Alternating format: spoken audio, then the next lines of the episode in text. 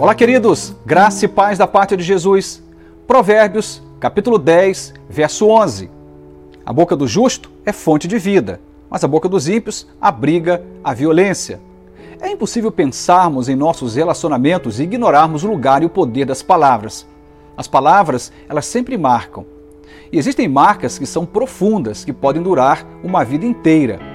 Ouvimos palavras ao longo da nossa infância, dos nossos pais, dos nossos irmãos, Palavras que ouvimos dos nossos mestres, melhores amigos, ao longo da nossa existência, especialmente primeira jornada da nossa vida, primeira e segunda infância, início da adolescência, fomos marcados por palavras.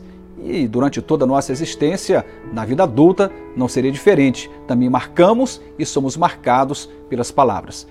Há palavras que passam pela nossa vida e nós nem as acolhemos, simplesmente elas passam. Alguém disse algo e, numa indiferença, a gente ouve e logo descarta. Aquilo não mexe conosco. Palavras que são superficiais e que simplesmente passam, elas não ficam. Mas há palavras que, quando pronunciadas, vêm como flechas. Flechas que não somente penetram no coração, mas por vezes flechas envenenadas, que produzem morte, tão logo adentre ao peito daquele a quem ela alvejou, acaba produzindo ali angústia, aflição, desespero, morte. Nós não fomos chamados por Deus para pronunciar palavras que matem, mas que façam viver. Não fomos chamados pelo reino dos céus para usar das nossas palavras para deformar ninguém, mas para formá-las. Nós fomos chamados por Deus para usar nossas palavras para agregar e não subtrair, para unir e não distanciar. Se você se entende justificado pelo sangue de Jesus, se você diz fazer parte do reino dos céus, temos que tomar cuidado, porque ao dizer isto, estamos dizendo que o nosso coração está cheio de Deus, está cheio do reino dos céus. E a boca fala daquilo que o coração está cheio.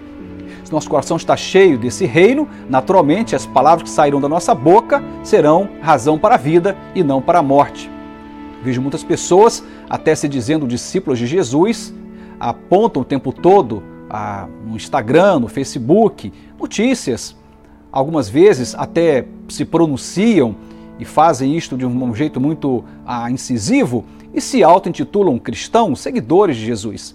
Mas as palavras são palavras que ferem, que machucam. É um problema grave, esse problema é de natureza. Se fomos transformados em nossa natureza, ora pecaminosa, agora abençoada pelo perdão de Cristo e agora tratada pelo reino dos céus, essa natureza transformada tem que também mudar o modo como nós pronunciamos as nossas palavras.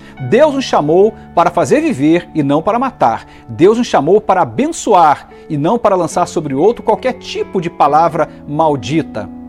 O justo, diz a palavra de Deus aqui, da sua boca vão sair uma fonte de vida e não uma fonte de morte. Que Deus nos ajude a sermos daqueles que pronunciamos palavras que vão gerar vida por onde nós passarmos. Que jamais seja debitado na sua conta ou na minha conta a, o flagelo, o desespero, a angústia, a dor, a morte de alguém, porque as nossas palavras foram malditas. Que Deus nos ensine, pelo seu Espírito Santo, a sermos daqueles que pronunciamos palavras de vida. Amém.